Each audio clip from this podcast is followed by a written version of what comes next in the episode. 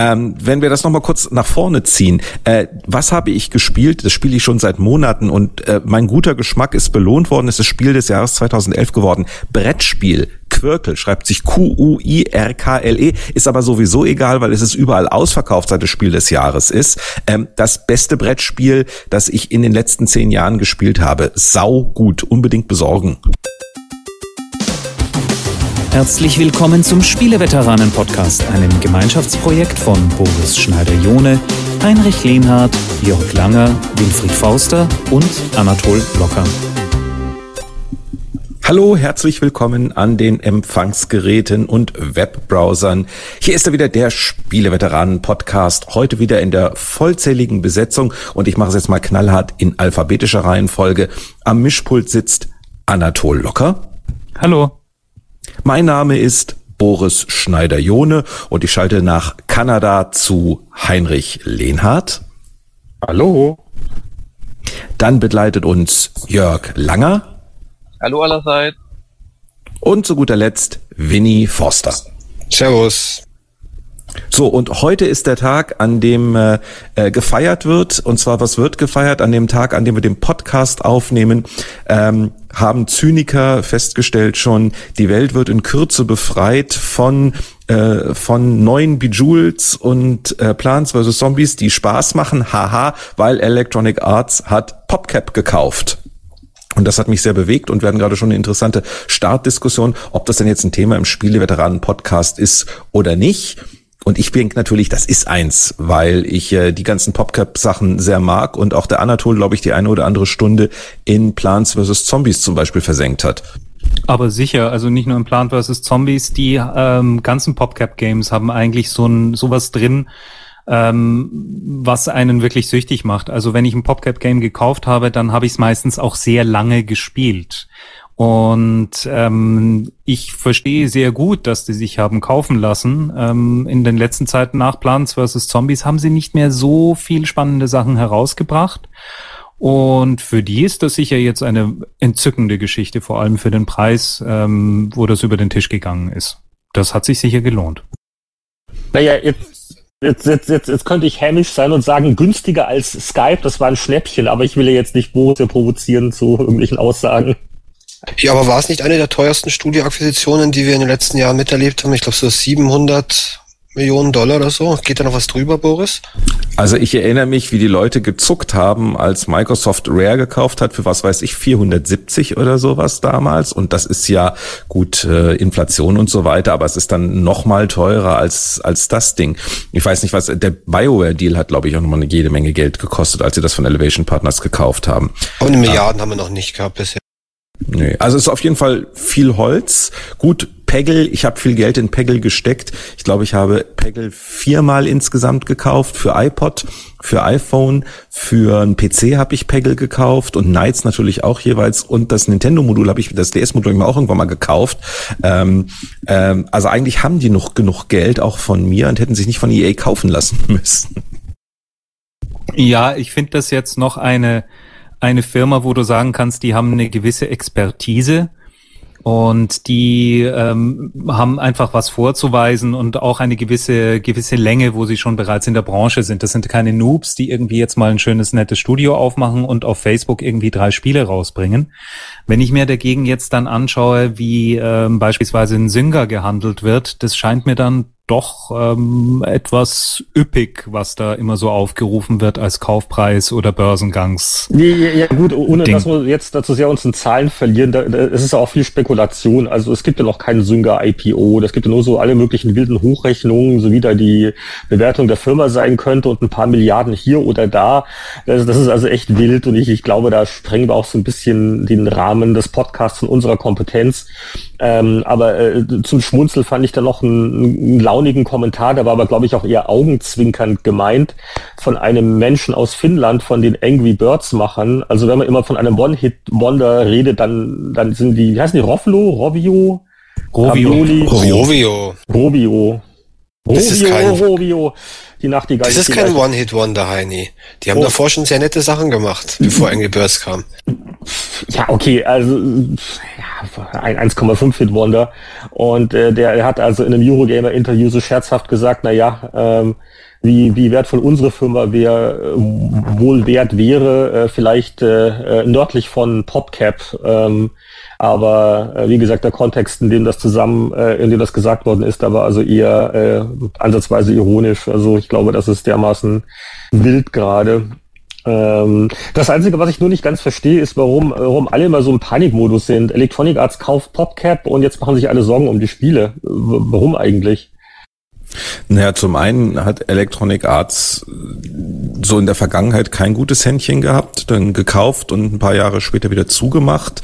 Äh, Kriterion, Burnout und so weiter und all solche Sachen. Ähm, also äh, äh ganz seltsam. Aber das eine, was mich am, am, am so, so irritiert ist, dass EA 750 Millionen Dollar auf den Tisch legt oder wie viel auch immer für etwas, was früher mal ähm, ganz einfach gewesen wäre, nämlich man holt sich mal zehn Leute, gibt ihnen zwei Jahre Zeit, sperrt sie in ein Kämmerlein ein, macht man mit zwei oder drei Teams und sie machen was. Weil, sind wir mal ehrlich, was die bei PopCap gemacht haben, war ja jetzt nicht gerade das, was wir hier äh, super Production Value irrsinnig ist und sowas. Die haben sich einfach Gedanken gemacht, simple Spielprinzipien, äh, lange gespielt, selber refined und so weiter, bis du ein Spiel hattest, das wirklich sozusagen süchtig macht. Also das wirklich richtig gut funktioniert in allen Belangen.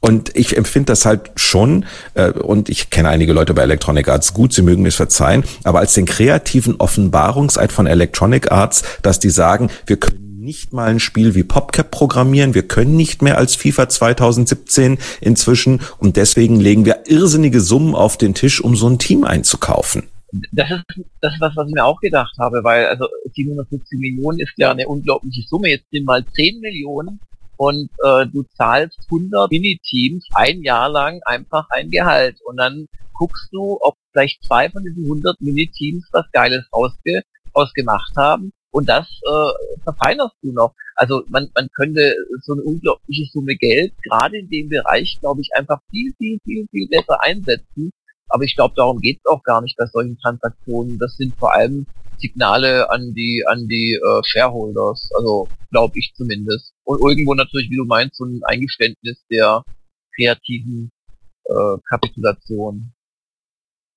Weil ich erinnere mich noch mal kurz retro gesehen, äh, in unseren alten Zeiten, als wir Journalisten waren und ich war draußen, ich habe ja auch die Electronic Arts Firmenzentrale ein paar Mal be äh, besucht in den 80ern und 90ern und so. Und das war ja wirklich so deren, deren Motto, äh, Weiland Trip Hawkins war ja simple, hot and deep. So müssen Spiele sein. Einfach, heiß, aber dann doch ganz spieltief, dass man irrsinnig lange drin versinken kann. Und die, die das machen, sind, sind PopCap. Aber äh, EA ähm, hat das irgendwie so ein bisschen verloren in den letzten Jahren. Und also ich finde es irgendwie schade, dass ich das dazu kaufen. Und ich habe ja immer natürlich die latente Angst, das mit den Dingen, die EA vorhat, äh, so jetzt mit, und da brauchen wir heute vielleicht nicht drüber zu diskutieren, wir bauen einen eigenen Online-Vertrieb auf, der wieder anders funktioniert als alle anderen Geschäftsmodelle und wir machen das hier jetzt noch alles mit, mit extra Content, was sie so bei BioWare gemacht hat, haben, wo man ja zweiseitig äh, stehen kann, was man alles so an Additional Content dann auf einmal kaufen konnte, was schon auf der Disk mit drauf war und so und äh, also dann ist so, äh, also äh, so ein bisschen Unschuld verloren hat das bei PopCap, weil den habe ich brav immer 10 Euro gezahlt oder dann 5 Euro für irgendeine für eine iPhone-Version von ihren Spielen, war glücklich und zufrieden, war ein schönes Geschäftsmodell und ich glaube, die konnten bisher auch sehr gut davon leben. Aber andererseits, ist, wenn mir jemand 57 Millionen bietet, die Firma war in privaten Händen, ja, die Jungs ähm, können das Geld unter sich aufteilen, logisch, mache ich auch nur. Ich, ich glaube, 650 Millionen sind Cash 100 Millionen sind, glaube ich, äh, Shares oder so, aber das kann, glaube ich, sogar noch mehr werden. Ich habe jetzt alle Einzelheiten nicht im Kopf, aber äh, da gibt's noch bestimmte Incentives und Erfolgsgeschichten. Also das, das ist so äh, 57 plus X. Also, da, also, also, also, also, also, also dafür verkaufe ich auch meine Firma, falls jemand interessiert sein sollte für den Betrag. Wo nimmt EA den Cash her? Ich denke, die waren in den, die haben in den letzten Jahren keine Kohle verdient, ja, sondern also die, verloren. Die, die, die, die müssen gute, einen guten Dispo-Kredit haben, weil sie seit einigen Quartalen ähm, zwar strategisch Sachen shiften und machen und betonen, wie toll digital läuft, und da, da machen sie auch vieles gut und richtig. Aber das Gesamtunternehmen war jetzt, glaube ich, seit einigen Quartalen immer in irgendwelchen Miesen. Ja, das habe ich mir auch gedacht. Wo, wo kriegen die alle immer ihr Geld her? Aber Na denn, was ist denn sonst noch so passiert? Themenwechsel, sicherlich doch irgendwas Erfreuliches, oder? Gears of War 3 kommt äh, auf, auf, auf uns zu in Deutschland und ungeschnitten. Weil Wie konnte das passieren? Also jetzt die deutsche Jugend. Was, ja, vor allem, ich, ich, ich frage mich, ist denn das unblutiger geworden? Unwahrscheinlich. Gibt es denn keine Kettensägen mehr an der äh, Hauptwaffe? Unwahrscheinlich. Äh, wartet man nicht mehr knietief oder hüfttief oder halstief durchs Blut? Unwahrscheinlich. Also warum kommt jetzt ausgerechnet Gears of War 3 durch die USK-Prüfung äh, und USK, äh, dieselbe USK hat bei, bei Gears of War 2, weiß gar nicht, was da war, wurde das überhaupt geprüft oder vielleicht weiß das Boris, Einser war, glaube ich, indiziert. Also, oder zwei oder zwei. Eins und zwei sind indiziert äh, in Deutschland, ja. Genau. Und, und, und warum auf einmal der Dreier nicht? Also das, das finde ich ganz erstaunlich, aber äh, umgekehrt genauso ist ein, ist ein, ist ein äh, ja, God of War, lustigerweise ähm, selben Initialen, ähm, kann man sich das auch fragen. Also ich finde es zu begrüßen, die ähm, ausländischen Versandhändler werden weinen, weil Hunderttausende von Deutschen jetzt nicht bei ihnen einkaufen werden unter Umständen. Und ähm, ja, ich finde das einen schönen Schritt zur Normalisierung äh, des Spielemarkts in Europa.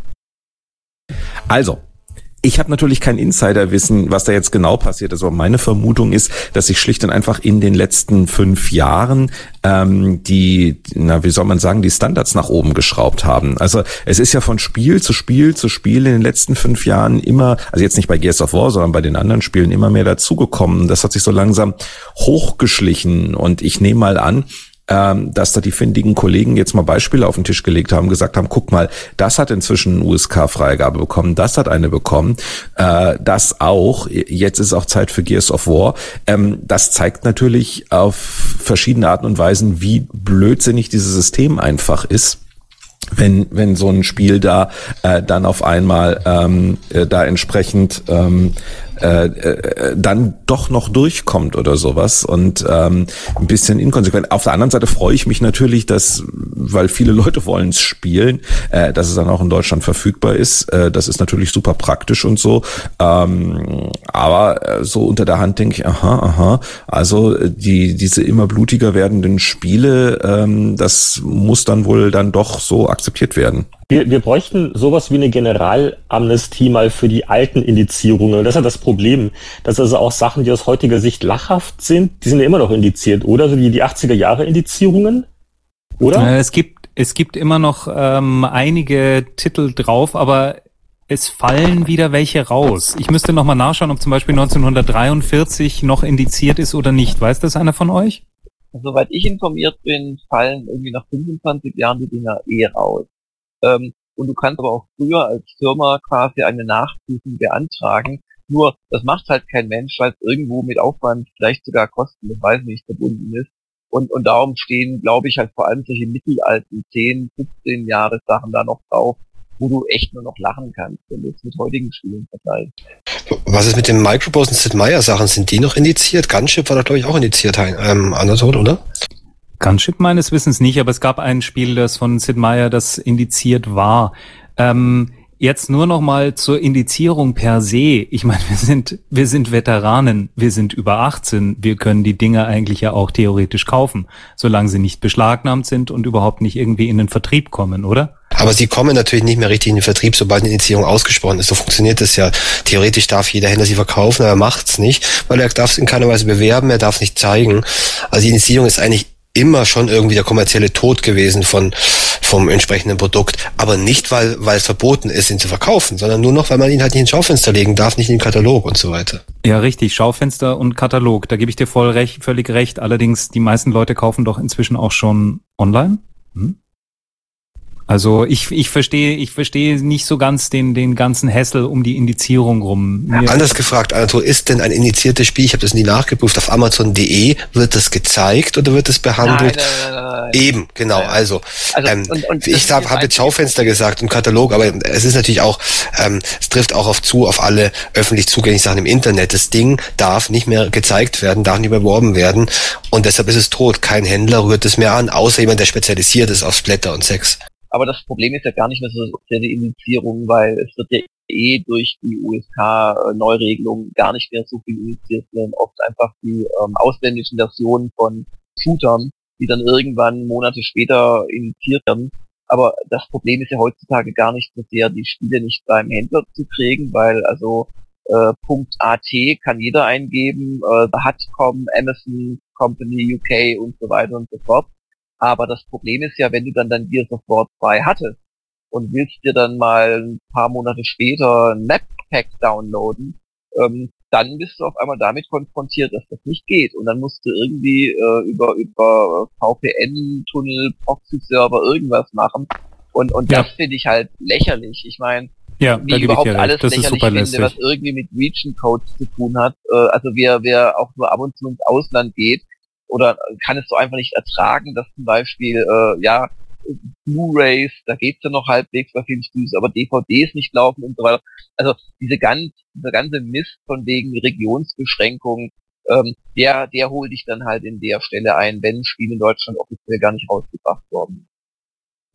Ja, wie gesagt, das gilt auch mit Filmen. Also man kann nicht schön in Amerika oder in Hongkong sich Filme kaufen, weil man braucht dann wirklich verschiedene DVD-Player. Also ich stimme dem Jörg schon zu. Wollen wir jetzt aufhören mit den Worten, ich stimme dem Jörg voll zu, das ist ja doch mal schön. Es ist perfekt. Das, das wünsche ich mir zu meinem 40. Geburtstag, okay? Machen wir das mal so. Ne? Wann hast du denn? In einem Jahr, ihr habt noch Zeit. Oh, junger Hüpfer. Junger Hüpfer, ich krieg hier äh, Praktikantenanmeldungen, äh, wo ich denke, der hat sich ein Jahrzehnt getäuscht. Also man, man fühlt sich langsam alt. Wenn die Leute dann heutzutage 18 sind, uiuiuiui, das sind, das sind so ganz ungewohnte Jahrzehnte, die man auf einmal da kriegt. Ich habe jetzt auch einen Praktikanten. Das ist eine großartige Sache, vor allem wenn die nicht auf den Kopf gefallen sind. Das ist echt toll. Macht richtig Laune. Und ist auch noch nett. Also Glücksgriff. Schmeckt der Kaffee will den schon, nee, der macht keinen Kaffee, der, der schreibt schon richtig. Ist wirklich toll. Super. Was, was kann man aber den jungen Leuten als Perspektive heutzutage anbieten, wo der ganze Medienbereich zusammencrasht? So Journalismus, oh. wer, wer braucht das? Oh, da geht schon was. Also du kannst ähm, zum Beispiel kannst du äh, ihnen natürlich zeigen, wie so die Branche im, im funktioniert. Das heißt oder nicht funktioniert oder nicht funktioniert.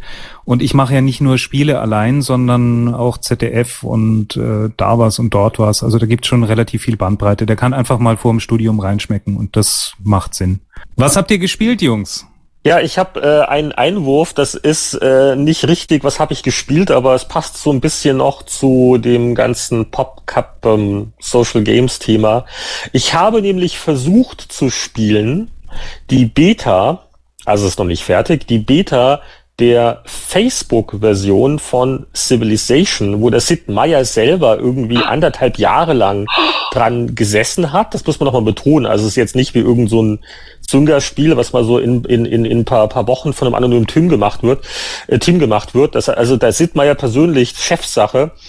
Und es hat lang gedauert und ich habe eine Viertelstunde durchgehalten und es hat mich total einfach nur angenervt und angeödet.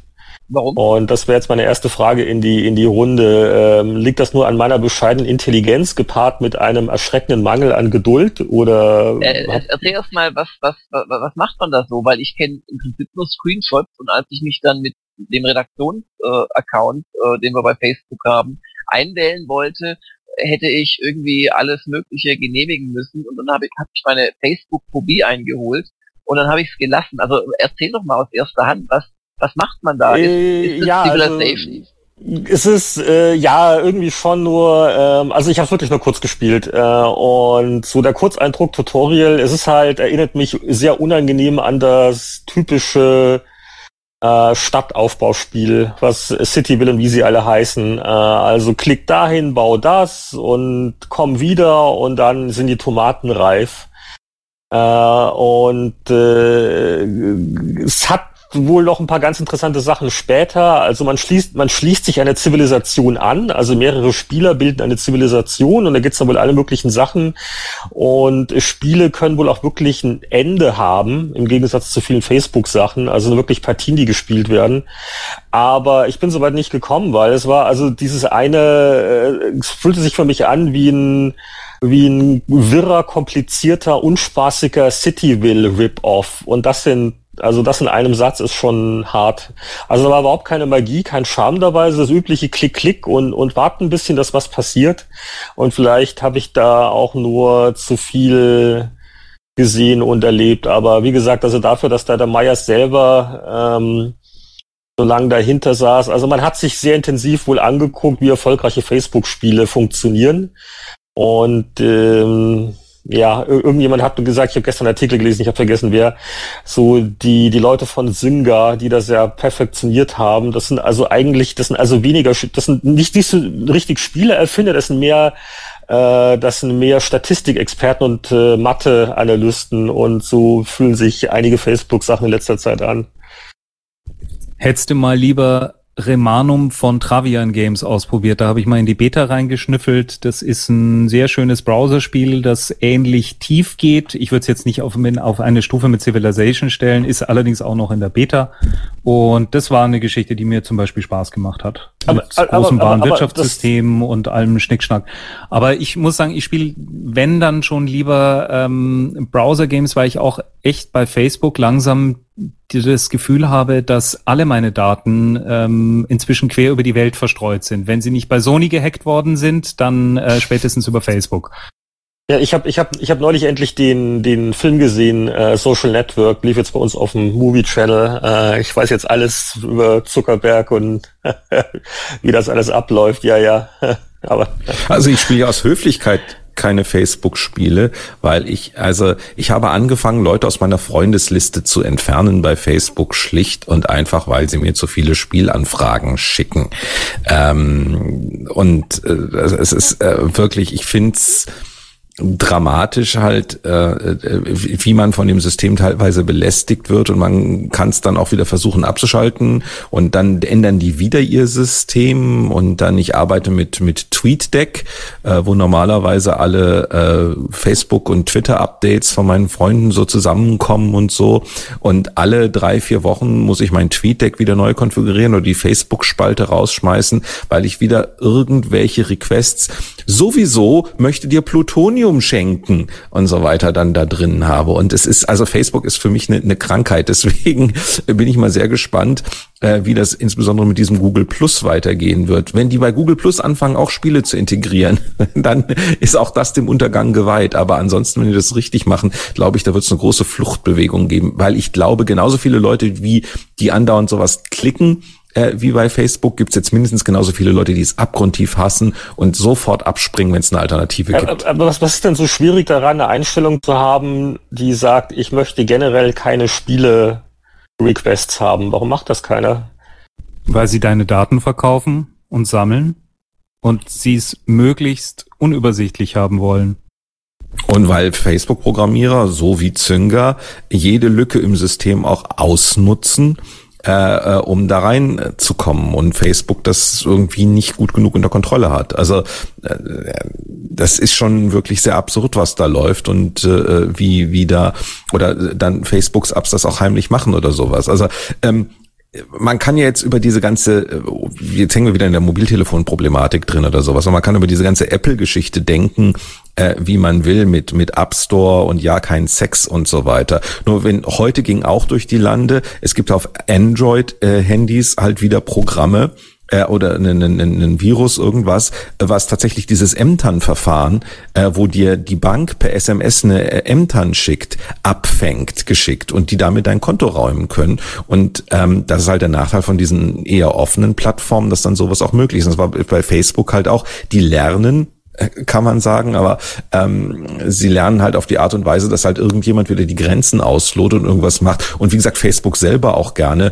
Ach, wir ändern mal kurz das XML-Datenformat wieder von unserem von unserem Newsfeed und stellen die Seite um und so. Und dann steht man wieder da und kann wieder von vorne anfangen und und in seinen Security-Checkings erstmal nach Settings nachschauen, was von meinen Daten wird jetzt eigentlich gerade geshared. Ups, ah ja, jeder darf mich in Fotos taggen, wüsste nicht, dass ich das jemals eingeschaltet habe und so weiter. Ist schon etwas schlimm. Spiele, was haben wir gespielt? Ich, ich, ich, ich hatte gehofft, dass jemand doch mal zu Civilization Facebook was, was Cleveres sagt, aber äh, da, da springt jetzt Da bist du ganz Seite. allein, Heinrich. Da bist du ganz allein. Ah.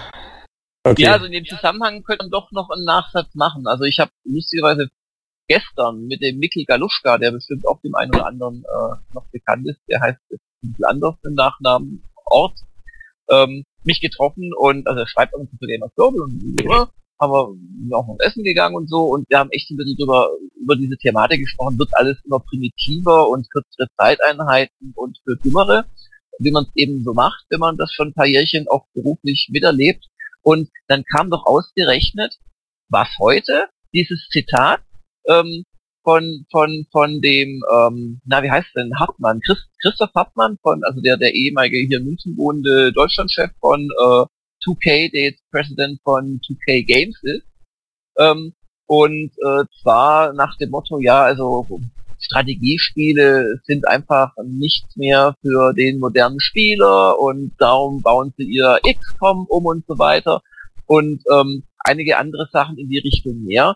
Und ich muss sagen, da, da kriege ich schon so ein bisschen wieder Angst zu tun, weil ich will eben nicht äh, in, in zehn Jahren nur noch, äh, ja, Sith World auf Facebook spielen, was ja, wie auch gerade schon gesagt, keine richtigen Spiele mehr sind, sondern mehr so, so Zeit, Totschlag, Massenbeschäftigungs, Variablen Inkrementierungen. Und, und ähm, ja, also wenn ich jetzt Heinrich so reden höre, wünsche ich dem Sith World keinen Erfolg. Also ich hätte eigentlich gerne beides, die Hardcore, ganz normalen Spiele, aber auch Teile, wo ich einfach unterwegs spielen kann. Früher hatte ich einen Gamer mitgeschleppt, heute habe ich das Ding im Telefon. Das ist mir definitiv lieber. Und ich würde mir da auch keine Sorgen machen. Also ein Genre ist bisher noch nicht ausgestorben. Es werden halt immer mehr. Aber ich sehe jetzt wirklich keinen Spieltyp, den man gar nicht mehr findet. Ich meine, Rollenspiele wurden Anfang der 90er auch schon mal tot geredet und kamen dick zurück. Also Text ich glaube Adventures. Text Adventures, ja, okay.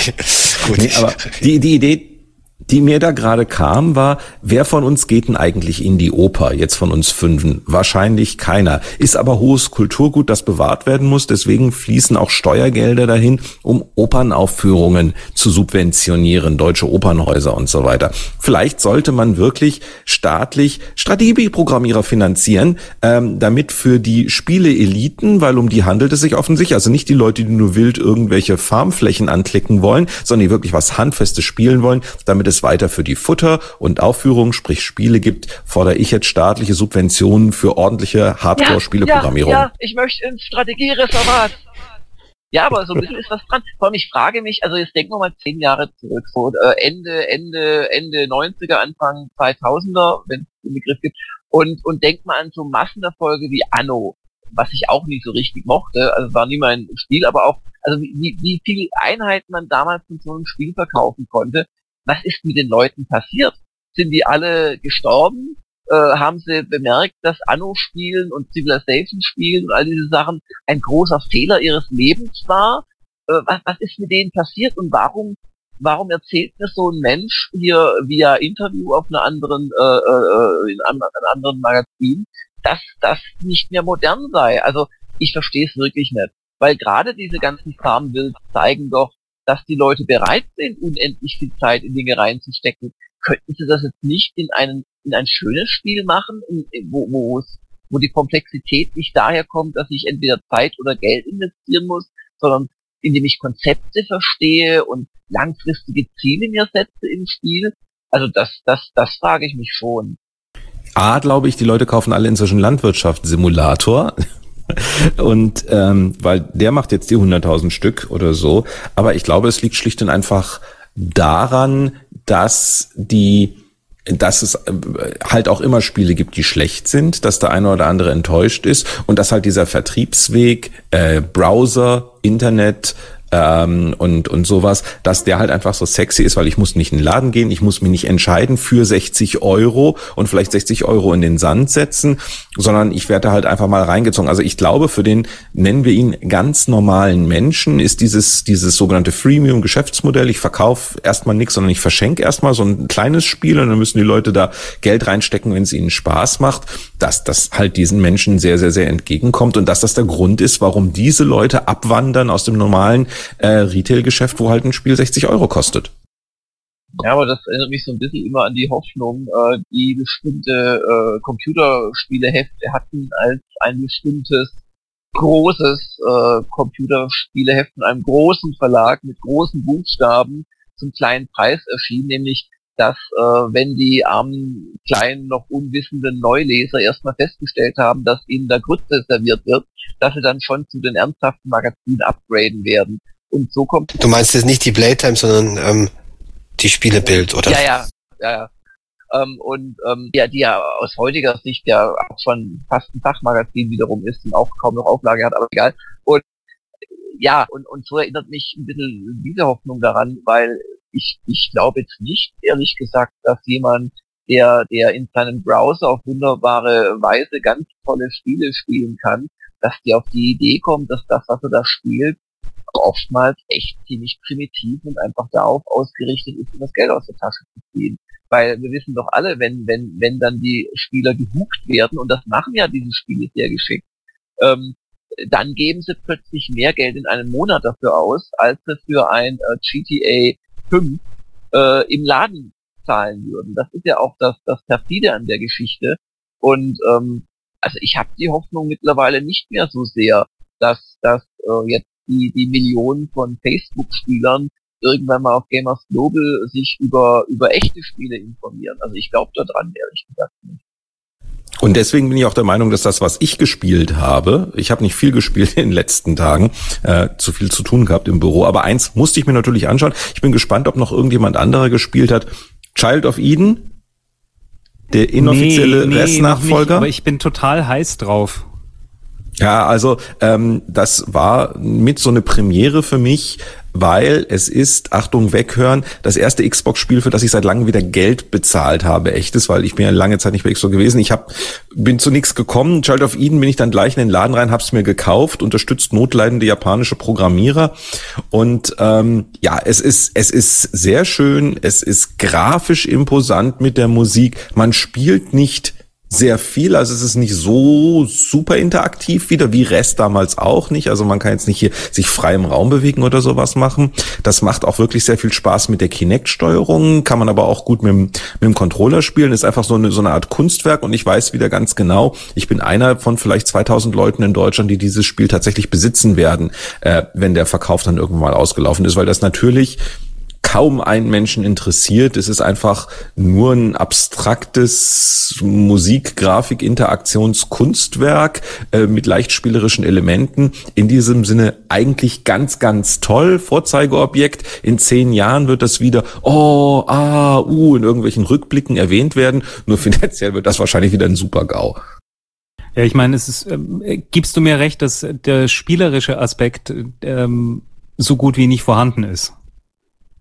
Definiere Spiel. Da, ich meine, jetzt werden wir langsam metaphysisch heute im heutigen Podcast oder sowas. Aber wenn ich, das war so diese Diskussion, die man ja mal mit Will Wright führen könnte. Was ist ein Computerspiel und was ist ein Spielzeug? Ein SimCity äh, äh, hat ja auch jetzt nicht in dem Sinne das große Spielziel gehabt, sondern du hast einfach irgendwas gebaut oder gemacht. Wenn ich Spiel definiere als was ich tu was, es passiert was, ich werde dabei unterhalten und so weiter, dann ist es natürlich ein Spiel. Es ist ein Spiel mit einem Endgegner, einem Boss, einer Highscore-Liste, äh, wo ich mich mit anderen messe. Nein, das ist es nicht. Ich spiele das zum eigenen Vergnügen, weil mir das Spaß macht, das, das ästhetisch zu erleben, was auf dem Bildschirm und so weiter passiert. Also insofern ja, aber es gibt ja, ja schon, Spielzeug gibt, statt Spiel. Es, es, gibt Levels bei Child of Eden, fünf Stück, das sind Bonus-Level. Die sind halt dummerweise nicht lang. Also das, das hat jetzt auch zum Beispiel bei unserer Wertung zu einer echten Abwertung geführt, weil du bist nach drei bis drei Stunden einfach durch. Aber ähm, du kannst schon mit dem Ding interagieren. Also es, ihr kennt ja das Genre und so Musik-Shooter ist ja im Prinzip. Ähm, wenn, wenn du dann feststellst, ich zitiere jetzt allerdings meinen Kollegen, selbst habe ich so lange nicht gespielt, wenn du irgendwann feststellst, dass ähm, wenn du im Takt bleibst zur Musik, du Bonuspunkte bekommst und solche Geschichten, dann ist das schon aus meiner Sicht Spiel. Aber es hat natürlich auch eine ganz große, da braucht man sich bloß mal zehn Minuten dazustellen. Es hat auch wirklich so was Transzendentes, Meditatives. Ähm, die Musik ist einfach super, äh, man, man sieht teilweise wirklich ganz ungewöhnliche Muster auf dem Bildschirm und also ja, ich finde es halt ein bisschen zu teuer für das, was es ist. Aber wenn das mal bei den Ubisoft Classics rauskommt in einem halben Jahr oder wie sie es nennen oder Premium, dann würde ich jedem äh, äh, Besitzer insbesondere von Kinect lustigerweise echt empfehlen, weil da, da, da, da, da ist man noch mehr involviert irgendwie, weil man mit seinen Armen dann steuert. Dann, dann würde ich jedem empfehlen, das zu kaufen. Also ich kann noch sagen, ähm, wenn wir schon bei Retro sind, ähm, habt ihr Zelda 3DS gespielt? Kurz reingeschaut. Also ich habe es in den äh, Pfingstferien jetzt mit meinen Kindern wirklich sehr lang und intensiv gespielt wieder und es gehört für mich immer noch zu den schönsten ha. Spielen überhaupt. Ich habe da einen wunderbaren äh, US-Blog irgendwie gelesen. Endlich äh, traut sich einer das auszusprechen. Also ein, ein Lester-Blog nach dem Motto äh, Ocarina of Time, eines der am überbewertetsten Spiele aller Zeiten und diese ganze Zelda-Nostalgie und Nein. Kult und ich fand das mal, ich fand das mal sehr erfrischend, weil diese diese alten Zeldas, die werden teilweise in einem Ausmaße verehrt, was äh, wo nee, aber das Ding ist wirklich gut. Du kannst es direkt sehen, was es auch mit Kindern macht. Und, und die davor waren auch gut. Entschuldigung, die Zeldas davor waren auch noch alle gut. Gamecube Zeldas, also und okay. du kannst dir sicher sein, dass diese Dinge einfach von A bis Z spielerisch fein abgestimmt sind. Wenn ein Spiel darin besteht, äh, wo wir heute schon bei der Metaphysik sind, dem Spieler kunstvoll äh, kleine Stolpersteine in den Weg zu legen, bei deren Beiseiteschaffung er sich besser fühlt und danach mehr Spaß hat, das Spiel zu spielen, dann ist Ocarina of Time perfekt. Es gibt wenige Spiele, die so genau Items einführen und über lange Zeit ähm, laufen lassen. Da mag jetzt das US-Block wunderbar sein, weil es endlich mal einen Rant gibt dagegen, aber da halte ich echt dagegen. Für mich ist es nach wie vor noch eines der besten Spiele überhaupt. Frage, Anatol, lässt du den 3D-Effekt an oder schaltest du ihn aus? Nö, den 3D-Effekt brauche ich nicht. Vor allem nicht, wenn du zu zweit oder zu dritt spielst und einfach die Kinder noch mitschauen, dann ähm, kannst du den 3D-Effekt überhaupt nicht anschalten. Das heißt, du machst den aus? Der ist schön, der ist auch okay, aber ich brauche ihn nicht. Das Spiel bleibt genauso gleich, gleich gut. Sie haben die Texturen ein bisschen überarbeitet, sie haben einen kleinen Feintuning gemacht und das reicht mir völlig aus. Ja, das ist die Frage, die ich mir jetzt stelle. Also ich spiele momentan auch sehr viel 3DS. Unter anderem das Resident Evil, also Mercenaries auf Deutsch, glaube ich, die Söldner 3D. Das ist auch die große Frage. Ich meine, mehr Spaß bringt's nicht. Ich lasse den 3D-Effekt an. Hat natürlich bei einem Spiel, das teilweise hektisch und klaustrophobisch wird, wie Resident Evil, auch das Problem, dass du verreist. Trotzdem, also bleibt der, Schieberegler oben, aber ich weiß ehrlich gesagt gar nicht genau, wieso, wieso ich das mache, weil es liegt wirklich am Spiel, ob Spaß macht, wie du jetzt bei Zelda auch erlebt hast. Ich bin mir sicher, dass das bei Resident Evil sehr ähnlich ist. Ähm, aber eben, also das ist ganz, äh, ich ertappe mich dabei in einer sehr komischen Sache. Also ich verreise dann in einer, in spannenden Szenen schon, dann habe ich dann mehrere Bilder quasi vor Augen, aber trotzdem halte ich fest am 3DS-Effekt. Ähm, das ist wahrscheinlich die schiere Verzweiflung, dass wir ein neues Gadget haben, dessen Gadget per se eigentlich überflüssig ist.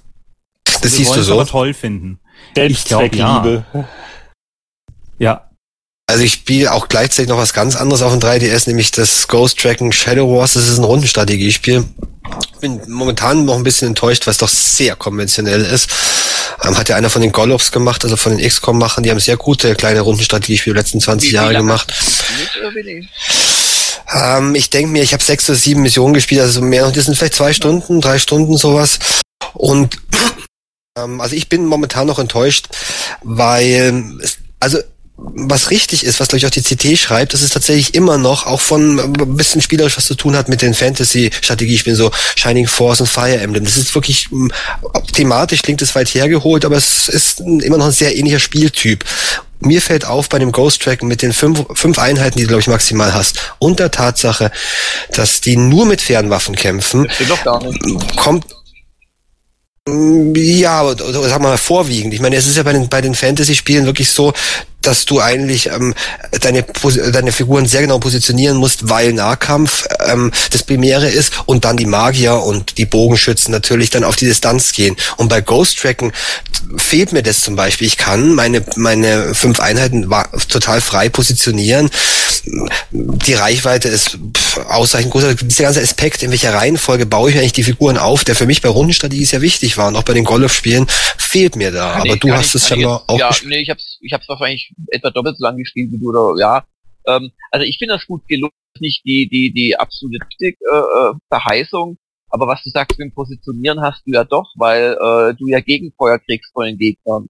Und wenn du ein Feld zu weit ziehst, ja, das hast du auch bei den von mir genannten Spielen natürlich. Aber es fehlt, finde ich, äh, dieser ganze, ähm, ich nenne mal Schachaspekt, der ist natürlich unrealistisch, aber dieses nah aufeinander draufstehen, sowohl von Feindlichen als auch von eigenen Einheiten, ähm, der fehlt mir. Und das, was du jetzt gesagt hast, das Gegenfeuer hast du ja in, in 50 Prozent der anderen Rundenstrategiespiele auch. Also ich habe es mir bewusst ähm, ähm, geholt, weil ich mich wirklich interessiert hat, das Spiel. Ich werde es wohl auch weiterspielen warum ich eigentlich drauf komme, war auch der 3D-Effekt. Ähnliches äh, Syndrom ja, eigentlich. Ich, bringt eigentlich nichts. Gibt es bis jetzt ein Spiel, das den 3D-Effekt wirklich braucht? Fällt euch irgendeins ein? Mir nicht. Äh, es, das das darf es auch gar nicht geben, weil das ist doch eine Auflage von Nintendo. Also jedes Spiel muss auch äh, in 2D spielbar sein. Nee, nur für die Nintendo eigenen Titel, soviel ich weiß. Also Nintendo hat für die eigenen Titel gesagt, sie werden keine machen, äh, wo man ohne 3D quasi daneben springen kann. Aber ich glaube, Also Starving wird interessant jetzt. Sag mal, ganz was anderes, weil ich es gerade hier auf dem iPad habe. Hat jemand von euch die neue G sich schon mal angeschaut auf dem iPad? Ich habe die Print-Version von der neuen G hier im Querformat. Also wenn das die Transformers-Ausgabe ist, oder bin ich da wieder eine zu spät? Nee, ich habe jetzt die erste G-Display ich habe drüber gelesen, äh, es freut mich, weil ich denke, es ist der richtige Weg. Nur, dass das dann auch als Digitalmagazin 3,99 Euro kostet, das äh, wird schwierig, das den Leuten klar zu machen. Also klar, man will sich die Printverkäufe nicht kannibalisieren, aber äh, ich glaube, irgendwann musst du mal mal Tablet First denken. Also ja, äh, wollte auf jeden Fall also versuchen. Mir gefällt die gut. Mir gefällt die echt gut, muss ich sagen. Nee, ich, ich habe da meinen Spaß ich, bis jetzt gehabt. Ich, ich, ich frage mich halt als als Käufer, warum also warum kostet die Digitaledition 3,99 und die Printversion kostet auch 3,99, oder?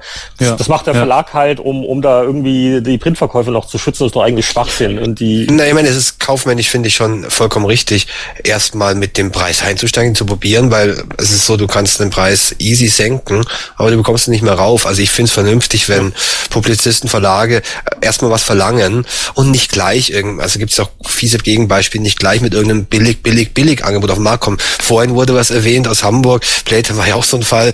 Also ich bin froh, wenn sie erstmal eine hohe Preislatte legen und müssen sie mal schauen, was passiert. Aber ich habe nur drüber ja, gelesen, ich, ich, ich habe es mal nicht angeguckt. Äh, zu, zu iPad könnte ich nur noch äh, reinwerfen Battle Squadron für also 1,99 Dollar, äh, Mega Drive, Amiga, vertikalscrollender Shooter. Aber damals schon tierisch langweilig. Oh, ja, das, ist, spielt sich gut. Also auf, auf dem iPad. Bis auf den Koop-Modus. Auf dem, auf dem iPad, ja, ich weiß, es gibt viele Vertikalscroller, die echt äh, ordentlich sind. Aber das ist so eine von den alten Sachen, die sich auf dem Touchscreen eigentlich ganz gut spielen. Du hast halt automatisches Dauerfeuer und äh, bewegst halt ein Schiffchen mit dem, mit dem Finger halt rum. Und das ist so für zwischendurch, also erstaunlich kurzweilig. Also wer das noch flüchtig kennt und äh, halbwegs positive Erinnerungen hat, äh, Battle, Battle Squadron äh, für iPhone, iPad ist äh, durchaus eine Anschaffung wert. Ja, und ähm, Z ist heute rausgekommen für das iPhone und iPad. Also das alte Bitmap Brothers Echtzeit Taktik Zufallsspiel. Ähm, hat das schon einer von euch gespielt? Ich habe es nicht verstanden. Z. Welches? Z. Ah. Ich habe es damals nicht gespielt. Ich werde es heute auch nicht spielen. Ich glaube unterschätzt nee, gewesen. Damals war aber relativ früh. Ja. Überschätzt. Ja, da sind die Briten alle drauf abgefahren, aber es war auch eine britische Firma. Das Spiel war auch ganz lustig, aber ich kann mich noch erinnern, es war einer meiner PC-Player-Strategietests.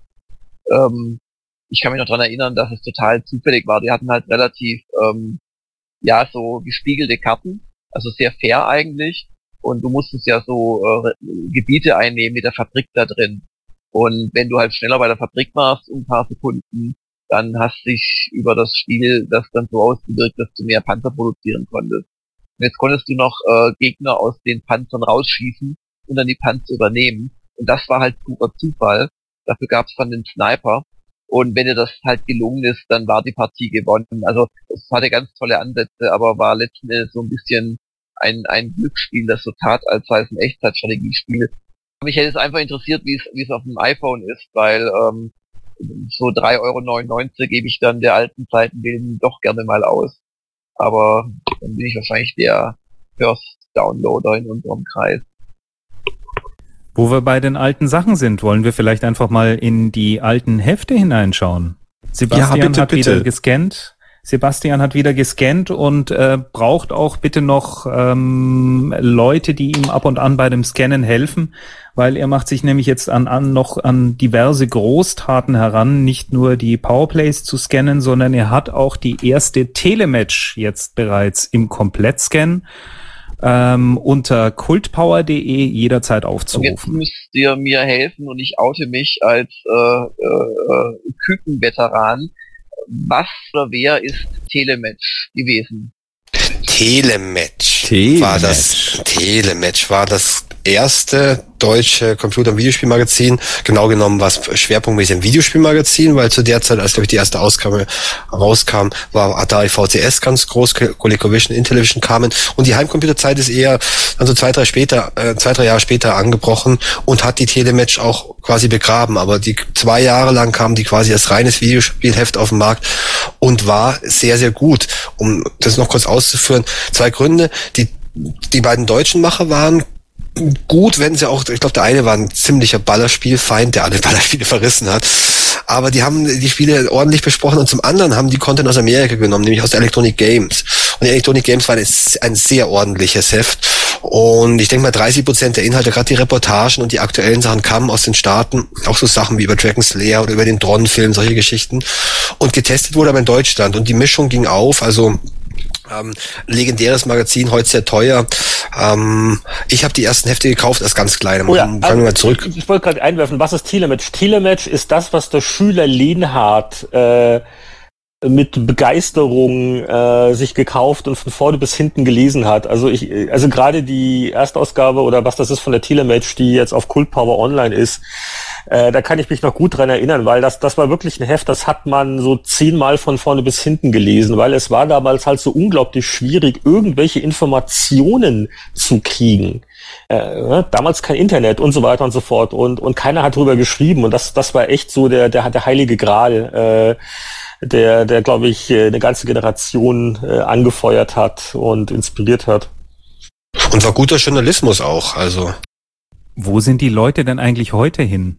Ich kann mich nicht dran erinnern, jemanden mal kennengelernt zu haben auf einer Branchenveranstaltung, der bei der Telematch gearbeitet hat. Also Telematch gab es vor Branchenveranstaltungen, muss man vielleicht dazu sagen. Lang davor, ja. Also, ähm, Nummer eins ist erschienen Dezember, Januar 1983.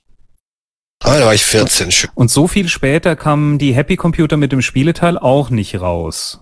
Oh, doch drei, vier Jahre, oder? Oh, Kommando zurück. Ich habe, äh, das, nein, nein, nein, nein, nein. Wir hatten die 64er, äh, kam raus dann Anfang 1984. Da habe ich dann Mitte 84 mein berühmtes Programm drin gehabt und da habe ich schon einen gewissen Herrn Lehnert kennengelernt, der schon Spiele testete für die Happy Computer. Also das war schon ein Thema. Also die waren drei. Aber ein ganzes Heft so. über ein ganzes Heft über Computervideospiele und vor allem, was ich meinte über Videospiele. Es ist richtig, dass Markt und Technik angefangen hat. Sie hat schon der Computer persönlich eine Seite mit Spielen drin, dann habt ihr damit angefangen, aber wir haben hier ein Heft, das den gesamten Atari-Sektor, der damals wirklich groß war, das war ja nicht nur Nerds, sondern das waren Nerds und die normalen Wohnzimmer, also das war halt die Ausnahmestellung. Computerspieltests, hast du recht, gingen fast gleichzeitig los, aber quantitativ war das wesentlich geringer. Auf jeden Fall ist das Telematch, also wer jetzt im Podcast immer noch nicht auf die Webseite gegangen ist, sich anzugucken, unbedingt machen. Es ist halt ein wahnsinniger Blick in die 80er Jahre und alles, was an den 80er Jahren wirklich bitte nicht wiederkommen soll. Ähm, ähm, zum Beispiel äh, hatte auch da die Telematch ähm, auch göttliche Anzeigen, die glaube ich dann in Happy Computer äh, nicht kamen, weil die entsprechenden Produkte dann gar nicht mehr auf dem deutschen Markt waren. Also alleine äh, Seite 2, also die, die U2, die Umschlagsinnenseite, ist eine wunderbare äh, Intellivision-Werbung, wo man also verzweifelt versucht, sich hier gegenüber dem Atari VCS abzugrenzen, indem man ganz sophisticated und anspruchsvoll ist und die Kunden sieht. Wann haben, wann haben Sie das letzte Mal mit Ihrer Frau gespielt? So hat man ähm, 83, äh, Anfang 83 versucht, eine Videospielkonsole zu verkaufen. Nicht schlecht. Viel besser ist abwechslungsreich. Bei Intellivision können Sie Ihr Raumschiff in sämtliche Richtungen schicken. Es kann schneller und langsamer fliegen. Es kann aus günstigen und ungünstigen Positionen schießen und beschossen werden. Es ist doch herrlich, das waren oder? Noch Spiele. Das ist doch, das kannst du nicht besser erfinden. Ich bin gerade völlig geflasht von diesem Musikartikel. Ich glaube, ich habe dort das schlechteste und unpassendste Bild, das es jemals in einem ähm, Bericht gab. Seite 62, 63 geht es um Computermusik. Man sieht eine eine sehr weit herausgezoomte Situation auf einer Bühne, wo ein Kameramann steht. Alles ist mit Tüchern abgehängt. Dann steht irgendwie ein kleiner Mann, der ungefähr zehn Zentimeter, vielleicht fünf Zentimeter groß ist und daneben ein Riesenkameramann in der Mitte. Also äh, ganz großartig. Aber, aber super finde ich auch, also ich, ich glaube euch das von wegen äh, guter Journalismus, aber super finde ich auch Telemate. Ähm, wo man mit einigen leicht oh, in der, der Heft mit wurde Jörg, Jörg die, Wann war der wurde abgeschafft Artikel auf Gamers Global, Jörg? Gute Idee, ja. Und sie haben es nach zwei, zwei, drei Ausgaben okay. gelassen. Das hat keiner von uns gecheckt. Wir waren ja damals noch Kinder, was da plötzlich die Frau da im, in, im Heft sollte. oh, die spielt ja gar Kinder. nicht. Frau war damals nur Mama oder Schwester. Das ging gar nicht. Seite 40, 41, die Highscore-Tabellen zum Ausfüllen sind allerdings auch brillant. Münzgeräte und Mr. Computer, das war die Unterteilung. Ja, oder, aber jetzt, hier noch eine. Jetzt wissen wir das Heft ja nur. Das war ein gutes Heft, Leute. Eine, nein, nein, nein, nein, nein, wir, wir sagen ja nichts Schlechtes. Aber es war das erste. Gottes Willen. Aber hier noch, noch eine Anzeige. Äh, Frogger, das dramatische neue Videospiel. Also allein die, die Werbung kann dich hier stundenlang beschäftigen. Und sie haben auch gute Screenshots drin, man glaubt es nicht. Ähm, das Schöne ist allerdings, dass diese Screenshots alle diesen Cushion, äh, diesen Cushion Effekt haben. Das heißt, sie sehen aus wie auf einem alten gewölbten Fernseher. Die, die, die, die, sind aber nicht äh, alle selbst gemacht. Die haben doch größtenteils, äh, hier bei dem Activision-Artikel sieht man genau, das sind keine echten Screenshots, das waren die nee. Pressebilder von. Also beide haben recht. Ähm, die schön gewölbten sind wirklich schöne, gute Screenshots, in, aber in wenigen Artikeln, zum Beispiel in Automatenartikeln. Fast alle anderen, also die ganzen normalen Videospiele, sind, das sind retuschierte Fotos, wie sie damals Atari, Mattel und Colecovision noch rausgegeben haben, weil die hatten auch auf ihren Packungen keine echten Screenshots, wie wir sie dann gemacht haben, sondern gemalte Sachen. Und die gewölbten sind sehr, sehr selten, aber zum Beispiel hier jetzt bei dem Moon Patrol Artikel, ähm, das sind selbstgemachte. Jetzt klärt mich nochmal bitte auf. Ich habe hier, bin gerade im Impressum auf der Seite 4, 5 oder sowas. Ähm, da steht drin Herausgeber Wolfgang Schrader, Verlagsleitung Hans-Joachim Petersen, Redaktion M. Hardy, Textchef, dann F. Bäsler und dann kommen jetzt eine Menge äh, Mitarbeiter, äh, unter anderem C.H. Howland. Und ich meine mal gehört zu haben, dass Chris Howland der ist im ja, Heft, Anatol, mit Bild. Eine Kolumne. Mit, der eine Kolumne drin hatte, oder? Weil ich habe die erste Telematch auch nicht gehabt und auch nie bekommen und nicht gelesen. Du findest also das, das in dieser ersten Ausgabe, aber ich glaube, den haben sie auch sehr schnell abgesägt, zusammen mit den, mit den Telemates. Aber in der ersten Ausgabe, Ausgabe wenn du ein bisschen blätterst, findest du den, diesen alten Fernseh, Fernsehmoderator, oder, Anatol? Ja, Fernsehmoderator und Schauspieler. Cool. Jetzt, jetzt werden sich einige vielleicht fragen, was haben die denn heute mit der Telematch? Also zum einen bringt das also auch für die Veteranen schöne Jugenderinnerungen zu, zurück. Zum anderen haben wir gemerkt, dass die Powerplay vor 20 Jahren die man auch auf kultpower.de einlesen kann, gewisse sommerlochige äh, Symptome hatte. Also da, da waren nicht, nicht wirklich dolle Spieletests oder irgendwas drin. Mit, mit, mit, mit. Redest du von der 7 oder von, von der 6? Von der 7, ja. Also, ich dachte ganz kurz die 7 und dann können wir erklären, warum wir über die 7 nicht viel reden, dann können wir noch mal kurz zur 6 gehen. Aber die, die 7 hatte auch, das, das war das, das Kingsoft Hager Spiel als Titelthema, richtig? Ja, das war bitter genug. Ja, fanden wir damals schon bitter, ja. Weil zum Beispiel niemand die Brillanz eines Railroad Tycoon erkennen konnte auf Seite 116. Ist das nicht eine Umsetzung? Das, das war eine Umsetzung. Das war eine Umsetzung. Ja, ja, wir hatten, Nee, nee, nee, ja, ja. Also das, das, das war nochmal eine, eine Konvertierung der Test, aber die äh, aber so. äh, Boris ja, hat recht, Amiga. niemand konnte erkennen, wie genial Exile ist. Doch der, der Martin schreibt, glaube ich, super, aber Exile, ich glaube, der erste Test ist es seit 31. Ja, haben wir einmal eine Seite drüber gemacht, dann nie mehr wieder. Ist eigentlich, das ist für mich ein stark unterwertetes Spiel gewesen. Würde ich bis heute gerne mal spielen. Hä? Exile? Exile. Kenn ich das? Kenn ich Eben, kennt keiner. Obwohl Martin super schreit und ich kann jetzt die Werte nicht genau lesen. Ich glaube, ein 80er ist Glatt, glatt 80, also, also ganz, ganz ordentlich, ne? Also es haben zwei Meinungskästen. Volker sein sachliches Gut. Martin dreht durch mit Super. Das hat er doch selten gemacht. Martin war ja doch eher der ruhigste und, und uneuphorischste ja, von uns. Gerade bei Computerspielen. Und der hat das gut erkannt. Also Exile da brauchst du viel Geduld für. Ich hatte mich da vor einem halben Jahr oder sowas mal, dreiviertel Jahr mal kurz dran gesetzt, weil es gibt da irgendwie ein PC-Remake und dann hatte ich zufälligerweise hier vom äh, englischen Retro-Magazin, die hatten einen Bericht darüber und die hatten die Karte und die habe ich gesehen, habe ich gesagt, nee Kinder, ich bin zu alt, ich habe nicht mehr so viel Zeit, das kriege ich nicht mehr vor der Verrentung durchgespielt. Also es ist ein riesiges äh, Exile, riesiges Raumschiff, An Antrieb kaputt, äh, also äh, oder irgendwas. Und man ist auf dieser riesigen Spielwelt zweidimensionaler Scroller, muss Puzzles lösen, wird andauernd beschossen von allen Seiten, also auch echt knackiger Schwierigkeitsgrad und äh, kann ich jetzt nicht so spontan empfehlen. Aber es, es war so das relative Test-Highlight, ne? zumindest bei den Computerspiele-Sachen. Ansonsten gab es vielleicht noch die Wing Commander Mission Disc 2, aber so, so viel mehr war in der, äh, was war das, in der 791 auch nicht los. Also wie verzweifelt wir waren, kann man gut sehen an dem Themenschwerpunkt Bookware. Bücherwürmer und Computerfreaks. Was? Wie? Wo? Wo wir dann Herr der Ringe, Alice im Wunderland und Neuromancer und Red Storm Rising und Wishbringer noch vorstellen, die alle irgendwie mit einem Buch das, zu tun das, haben. Das, das, das war damals hart überhaupt irgendwas zu finden. Vergleich mal mit heutzutage, wo jedes windige Spiel äh, ähm, äh, zehn Bücher zur Folge hat, ist leicht übertrieben, aber mein, mein, mein, mein Liebling ist ja in dem Zusammenhang der, ähm, der, wie heißt der, Gator oder Ledlaw? Ich verwechsel, ich glaube, der Ledlaw ist der Spieldesigner und der, der, der Gator ist der, der, der Autor von BioWare. Äh, und der, der nicht nur für die Dragon Age Spiele so Story und Spielwelt leitet, der schreibt auch nebenbei die Bücher selber. Also alle drei Dragon Age Romane sind vom BioWare-Menschen persönlich. Äh, das, äh, ich äh, ich habe mal gefragt, wo die Zeit hernimmt. Das ist ein ganz lustiges Gespräch. Äh, aber ja, ähm, damals, genau, was Anderson schon gesagt hat, da, da, da musst du schon verzweifelt gucken, um überhaupt irgend, irgendwas gedrucktes in Buchform zu finden, das irgendeinen entfernten Computerspielebezug hat. Also von daher ist ja der durchschnittliche Spieler heutzutage viel belesener, könnte man jetzt äh, rückschließen. Aber äh, ganz ehrlich, lasst uns von der 7 zur 6 wechseln, weil ähm, in der 7 ist da muss man wirklich mit der Lupe suchen, dass man überhaupt irgendwas findet.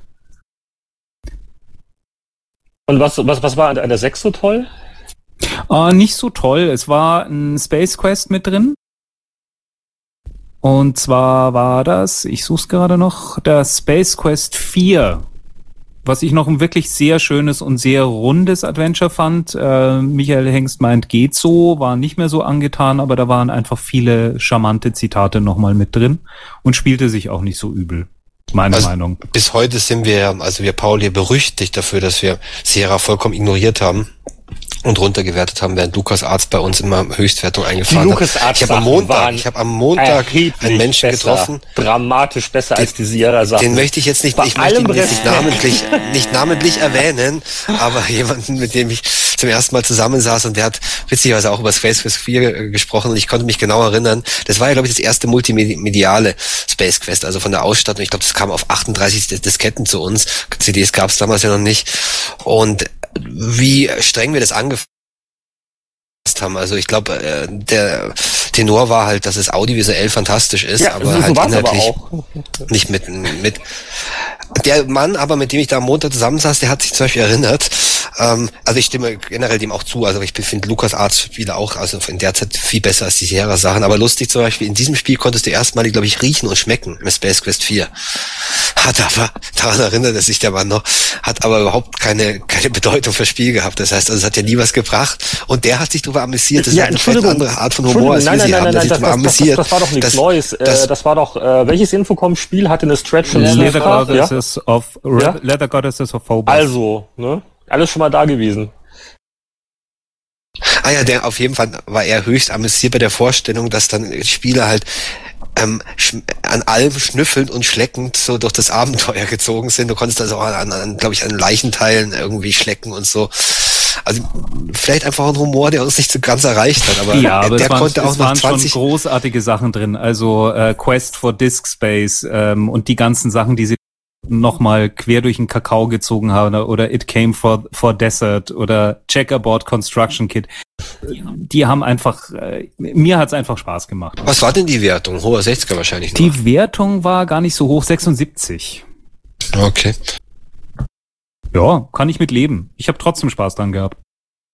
Klar, ich weiß auch noch, du fandest das ganz gut, Michael fand es nicht so gut ist, und dann kam aber, halt die 76 Das ist aber so ein bisschen wie ähm, Defender of the Crown mein Lieblingsbeispiel, weil ich habe neulich Artikel gelesen, äh, die ähm, demnächst auf ihrem iPhone, ich weiß, alles kommt zurück, äh, die Amiga-Version von Defender of the Crown wird gerade umgesetzt, also oder geportet auf iPhone. Äh, und Defender of the Crown war auch so ein Beispiel, ne, wo wir eine ziemlich äh, schlechte Wertung gegeben haben, obwohl das so ein Spiel war, was, was jeder, der es gesehen hat, ist erstmal umgefallen. Aber nur, weil es das erste ja. tolle Amiga-Spiel war. Ja, aber wenn man es halt mal, mal länger als eine halbe Stunde gespielt hat, dann war das schnell so ein Hm-Hm-Ding. Exakt.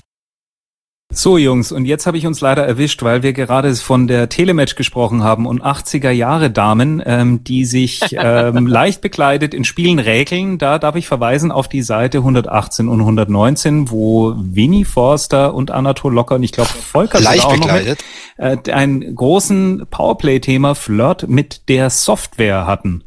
Habt ihr den Artikel jetzt schon? Also was, also was damals so, wenn ich mir die Screenshots angucke, was damals so als Erotik durchging, also da, da waren die Ansprüche schon relativ genügsam. Ja, da ist meine Lieblings-BU mit dabei. Das ist Stellungskrieg, die erste, das ist aus, warte mal, äh, aus Final Fight. Ähm, Moment, als Vorspiel der lockere Schulterschlänzer, dann dezent herumgewirbelt, dorthin, wo es muffig riecht. Und das muss man dann wirklich, glaube ich, mal gesehen haben. Das war Will man das? Nein, das hast du getextet. Ich fand den damals oh. schon unappetitlich und ich habe es bis heute nicht überwunden. Diesen, oh, Zeitgespräch, also das, Zeitgespräch. Ja, ah. dorthin, wo es muffig riecht. Ich habe es nicht vergessen bis heute. Und das war ein klassischer ah. Anatol. Ich muss, oh, glaube ich, den Screenshot machen. Also du hast mich, glaube ich, damals instruiert. Ja, mach doch mal das und das. Ja. Aber die Texte sind größtenteils von dir. Nee, ich klicke jetzt mal schnell hin zu dem Artikel, aber dieser eine definitiv. Echt? Anatol, ein Locker. Ich wieder meine du hast, deshalb steckt auch das Wort, du hast ja auch das Wort locker da reingeschmissen. Das dritte Wort heißt doch locker schon. ja, dann warst du es. Das kann kannst nur du gewesen sein, weil ich schreibe mich nicht rein. Bumsen, das wollte ich auch schon immer mal Gib mir noch ja. mal die Seite. Anatol, gib mir noch mal ja, die Seite. Ich habe dich gerade nicht verstanden. Ähm, auf der zweiten Seite steht dann auch was von äh, Busen und Bumsen im selben Satz. Das ist auch, also eine Erfahrung. Das ist auf Seite 122, äh, rechte Spalte, ungefähr Mitte. Okay, also es ist ein AL und WI und wir haben dort drin gesagt, okay, du kannst spielen Leisure Suit Larry, Leather Goddesses of Phobos, Sorcerer Get All the Girls und Plundered Hearts und als Schlafpilde war Emanuel und Aber es ist faszinierend, das ist ja das ist ja fast eine Marktübersicht, weil Erotik äh, damals doch so dünn gesät war in Spielen. Ihr habt ja unglaublich selbstlos recherchiert, wahrscheinlich in vielen Abenden. Ähm, Gibt also wirklich Einzelheiten wie im Rollenspiel Bane of the Cosmic Forge, Paul Scroll äh, enthüllt das Hochzeitszimmer einer Prinzessin merkwürdige Vorlieben, bla bla bla. Der, der verdutzte Dungeon-Passant findet eine Lederpeitsche äh, für sein äh, Inventar. Also das ist schon äh, faszinierend. Das bringt doch viele schöne Erinnerungen zurück. Ja, vor allem heute startest du Witcher 2 und hast das irgendwie Länge mal Höhe mal Breite. Also heute regt sich hier keiner mehr drüber auf. Richtig, und da, deswegen es ist es ist alles so einfach und so pseudorealistisch, dass die Kunst irgendwie weg ist, nicht? Und äh, damals, also die Versuche, auch nur geringfügig Erotik mit, mit, mit EGA-Grafik oder, oder was immer man damals so an, an, an Pixeln hatte, zu erzeugen, also das hat schon Kreativität erfordert. Wenn ich ja. übrigens dezent auf den schlimmsten Screenshot ever überleiten darf, dann findet ihr ihn auf Seite 136 bei Amazing Penguin. Ja, auch damals großer, ja, Skandal, auch damals großer Skandal, Anatol. Wir haben versucht, unsere Gameboy-Bilder ja um besser zu machen. Und dann kam jede, kam, kam jede Variante, also auf dem Kopf stehen, zeitlich mit kompletten Gameboy. Wir hatten ja auch einen, einen modifizierten Gameboy, wo wir dieses Plexiglas rausgebrochen haben. Da hat man auch die ekelhaften Klebespuren im Gameboy gesehen. Also wir waren alle ziemlich ähm, also pisst man, damals. Man muss kurz sagen, was dazu Das Layout hat's verbockt. Das Layout, ja, wir haben die Bilder nicht selbst reingedreht, sondern das, das Layout hat's nicht gecheckt. das Layout, was es geht in diesem Foto, also oder oder dachten die, es geht das um den Layout wusste sehr genau, aber der Drucker hatte keine Ahnung, beziehungsweise die Lito. Also man sieht hier einen querliegenden Gameboy, bei dem die Scheibe entfernt ist und ungefähr auf einem Viertel des Screens ist ein grüner Matsch zu sehen. Das war der Bildschirm. Eigentlich hätte das Bild gedreht gehört und rangezoomt. Also ich sehe eine senkrechte Fläche, die wahrscheinlich dann waagerecht gedacht ist und das richtig, gibt mir jetzt einen guten Eindruck von dem Gameplay. Geht bei Nicht, Seite 138, 39 direkt weiter. drüber besser wäre wesentlich. Ja, es ist Katastrophe. Auch Popbreaker, der Space-Eintopf, ähm, ist, glaube ich, warte mal, was ist das? Auf dem Game Gear genauso schlimm. Also auch nicht rangezoomt. Wir haben es dann aber doch relativ schnell in den Griff bekommen. Nach einem halben Jahr, glaube ich, hatten wir, hatten, hatten wir das dann wieder. Ja. Aber das fand ich auch so großartig. Du hast immer ein Heft gehabt und dann, ähm, das ist heute noch, wenn du ein Magazin dann bekommst und wieder zurückbekommst, dann blätterst du durch durch und hoffst, möglichst wenig Fehler zu finden. Aber irgendwas war immer dabei, genau.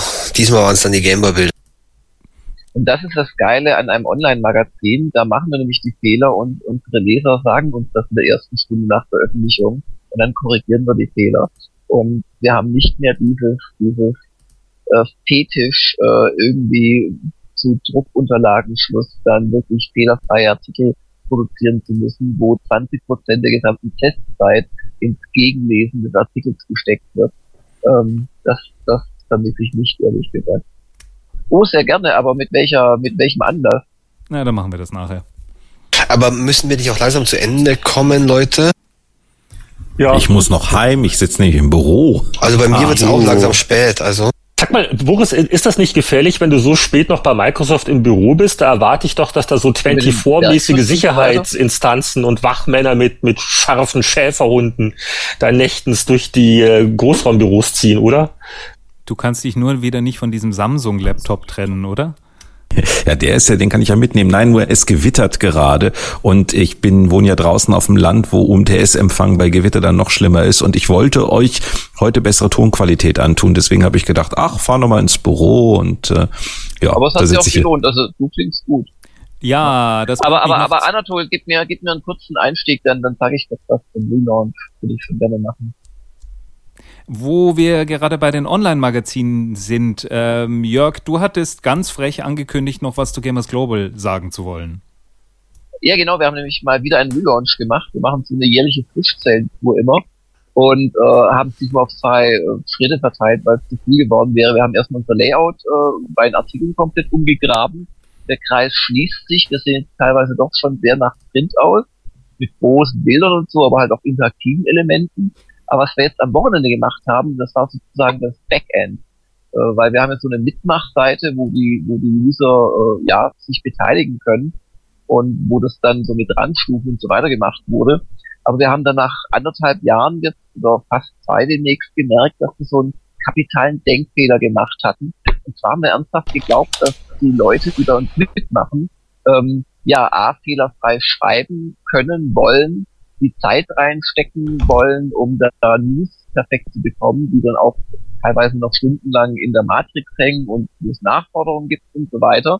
Wir hatten aber die ganze Zeit eine Rangliste, wo man quasi zwingend News schreiben musste, um voranzukommen. Und das war eigentlich also so spielmechanisch bei einem Spieletest, würde man sagen, eine, eine glatte Miete, weil wir echt viele Leute abgeschreckt haben dadurch, dass sie zwar hätten Videos äh, posten dürfen, aber erst nachdem sie äh, wochenlang News geschrieben haben oder dass sie bei der Datenbank hätten mitarbeiten dürfen, wenn sie vorher wochenlang News geschrieben haben.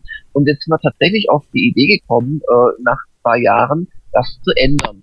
Und jetzt haben wir quasi das aufgeteilt in so eine Anstufe, wo man einfach dadurch, dass man sich irgendwie auf der Seite beteiligt, äh, aufsteigen kann, auch jedes Mal eine Belohnung kriegt, bestimmte Zusatzfunktionen oder irgendwas. Und das eigentlich mitmachen, haben wir in Talentklassen gesteckt, quasi wie bei einem Rollenspiel. Du kannst praktisch ab sofort auch Dualklassen machen oder, oder Trippelklassen, Schreiber 3 kombinieren mit Archivar 5. Und ähm, das kommt ganz gut an. Und vor allem haben wir eine Sache eingeführt, die war eigentlich nur so als kleiner Gag obendrauf noch gedacht. Ähm, und das ist aber das, was jetzt die Leute momentan am meisten beziehen. Das sind Erfolge also Achievements wie bei Xbox oder oder oder die Trophäen auf der auf der PlayStation Seite. Du kannst jetzt mit bestimmten Aktionen bei Gamers Global Erfolge sammeln. Und das sind teilweise Geistgeschichten, posten so und viel News, aber es sind auch sehr viele, ja, so, ich möchte mal behaupten, lustige Geschichten. Also ich, ich kann ja nicht spoilern, aber ich sag's mal so, es gibt einen Mahlzeiterfolg zum Beispiel. Oder einen Erfolg, der nennt sich, äh, ja, nicht, ich möchte nicht spoilern, aber auf jeden Dad. Fall, in, in, ja, ja, in, indem du dich auf der Website bewegst und bestimmte Sachen machst und teilweise wirklich lustige Sachen. Also ich, wie gesagt, ähm, kriegst du halt Folge und ähm, ich möchte dich doch einen nennen, weil den wir jetzt abschaffen, der, der, den, den, den müssen wir ändern. Wir haben uns gedacht, naja, äh, über 100 von diesen Folgen und äh, wollen einfach auch so ein paar lustige haben, wo die Leute erst nach langer Zeit draufkommen. Dann haben wir einen Erfolg gemacht, wenn du einen bestimmten Spielewertungsschnitt in deiner Spielesammlung hast, auf Gamers Global, wo du quasi Spiele bewertest. Und der ist besonders schlecht ähm, oder besonders gut, dann kriegst du diesen Erfolg, der hieß, glaube ich, Masochist, der nach unten und, und der nach oben heißt Lobhudler oder so etwas und das wird dann auch angezeigt auf der Startseite, wenn du ihn bekommen hast, der hat dazu geführt, dass die Leute, also unsere User, teilweise hunderte von Spielen umgewertet haben, um diesen Erfolg zu bekommen. Und, und das hätte ich im Ernst nicht äh, für möglich gehalten, weil man möchte doch so eine Spielesammlung haben, die richtige Wertung dazu haben, der Redaktion mal so richtig sagen, wo sie sich getäuscht hat. Aber die Leute gehen jetzt wirklich her und werten hunderte, was, was auch eine Zeit dauert übrigens, hunderte Spiele um, um diesen blöden Erfolg zu bekommen. Oder man kriegt auch einen Erfolg, wenn man eine unserer Spendenmedaillen sich verdient oder mehrere. Jetzt wurde seit langer, langer Zeit nicht mehr gespendet, ganz sporadisch nur, weil wir irgendwie jetzt schon zwei Jahre da sind. Die Leute glauben, wir verdienen Millionen und ist alles in trockenen Büchern. Da muss man ja nicht mehr spenden. Nachdem es jetzt seit Samstag den Spendenerfolg gibt, laufen hier die PayPal-Spenden ein ohne Ende. Also es macht mir ein bisschen Angst, weil äh, dieses, dieses, dieses Erfolge sammeln, Achievement sammeln, Gamer Points sammeln, wie es auch immer heißt, es scheint wirklich zu funktionieren. Selbst bei einer Webseite, wenn du letzten Endes für die Zeit oder die Art oder die Häufigkeit von Comments, von Postings, von Spielewertungen äh, belohnt wirst, was ja nicht halb so spannend ist, wie in einem Spiel irgendwas Lustiges zu machen, à la von einem, wie war das, Mount abzuspringen, bei WoW und den Absprung zu überleben, während man betrunken ist. Aber es funktioniert einfach. Äh, es, es scheint was zu sein in unserer Genetik, wo wir solche Sachen einfach sammeln wollen. Vielleicht Aber, hätten wir am, am, ja. am Anfang des Podcasts nicht ganz so intensiv über Facebook-Spiele und Zünger-Titel lästern sollen. Das klingt nämlich jetzt sehr ähnlich mit äh, Belohnungen und Transaktionen und. Ja, Nur wenn die Leute gesagt, also, fragen, ist das was ganz anderes Nee, zur, zur Ehrenrettung. Würde also, ich ja nie machen und so weiter. Ich sage ja auch immer, eBay ist eigentlich ein äh, ist eigentlich ein MMOPRG, also so ein, so ein Multi-User-Rollenspiel. Und in Wirklichkeit ist das gar kein Auktionshaus. Also wenn man da Leute sieht, die so vor eBay und dann noch bis vor zwei Sekunden vor Schluss, ey, jetzt biete ich dann noch und ah, der andere hat mich geschlagen und so weiter. Das ist das ist World of Warcraft mit mit äh, mit Kreditkartenanschluss. Ja, ja, und Sniper, Sniper-Tool. Aber, aber um auf Heinrichs bösen Einwurf zu antworten, ähm, zur Ehrenrettung, also das, was, was hinter dem Ganzen steckt, ist natürlich äh, die letzten Endes unsere Inhalte äh, noch besser zu machen, die, die Geschwindigkeit der News zu beschleunigen, die ja zu einem ganz großen Teil von den Usern kommen und eben gleichzeitig für jeden eine Rangliste zu haben, wo er aufsteigen kann. Und diese Erfolge ist wirklich eher so als, als obendrauf gedacht gewesen, aber es ist gerade das, was unsere bestehenden User wirklich am meisten nutzen. Und ja, also das als Beweis, dass die ganzen Prinzipien doch funktionieren irgendwie. Muss man das nur noch ganz schnell bei spieleveteranen.de auch irgendwie einführen? Podcast. Den Spendenerfolg.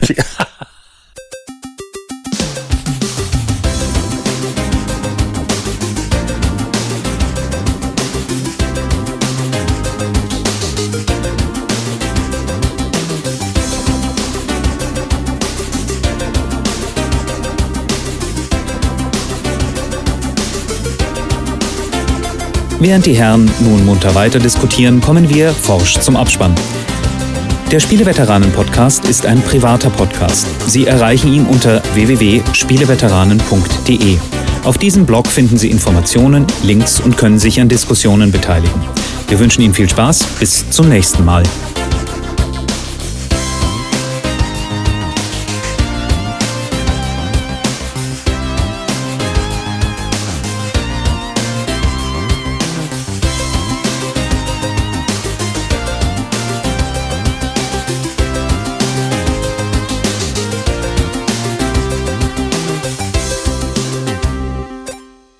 Schalten Sie auch das nächste Mal wieder ein, wenn Sie Boris Schneider-Jone sagen hören wollen. Erfolg freigeschaltet. Podcast zu Ende Anhörer. Zehn Veteranenpunkte.